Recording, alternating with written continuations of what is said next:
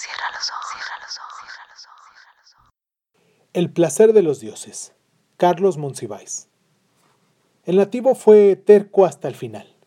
De nada valieron las íntimas persuasiones de tenazas, azotes y levantamientos de piel. Él perseveró en su falso dios, Yoali Eecat, y Tetztlatipoca demandó su presencia y le exigió venganza. Al menos esto nos dijo el intérprete, cuyo nombre cristiano era Cristóbal, y cuya lealtad nos fiábamos a quien con gestos de horror nos transmitía las iniquidades. No olvido la cena, el potro, un pequeño hornillo, los rostros solemnes, el hedor de la carne, la fétida mazmorra, y el indígena hablando en su lengua no apta para venerar a la Santísima Trinidad, inservible para explicar, sin cometer graves disonancias e imperfecciones, los misterios de la gracia y el perdón. Él, se nos informó, le avisó interminablemente a Tetlatipoca los secretos de su corazón y lo llamó el Dios favorecedor y emparador de todos.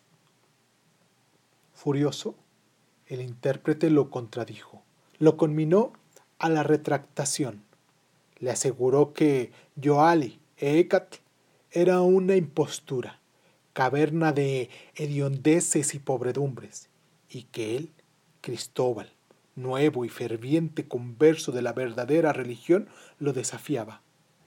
En vano me intentarás dañar, Tetzcatipoca. Esta cruz me protege. El blasfemo empecinó y a los intentos de conversión respondió con ira en su idioma velado para nuestra comprensión. Y leímos en su mirada desprecio y odio hacia el intérprete.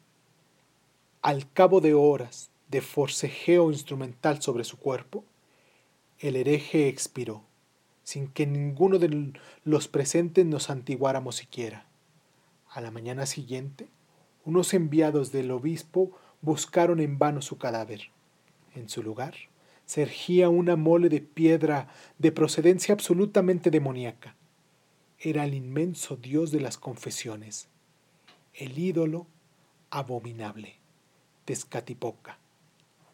Todos acudimos a verlo, y se habló de un postrer intento de los salvajes por restaurar sus cultos. Hubo conmoción y rumores, y por ser Cristóbal el indígena más al tanto de movimientos y acceso al edificio, se lo consideró sospechoso. Se puso a prueba su resistencia a la confesión y semanas después no obstante sus mentirosas negativas, se le ajustició como es debido.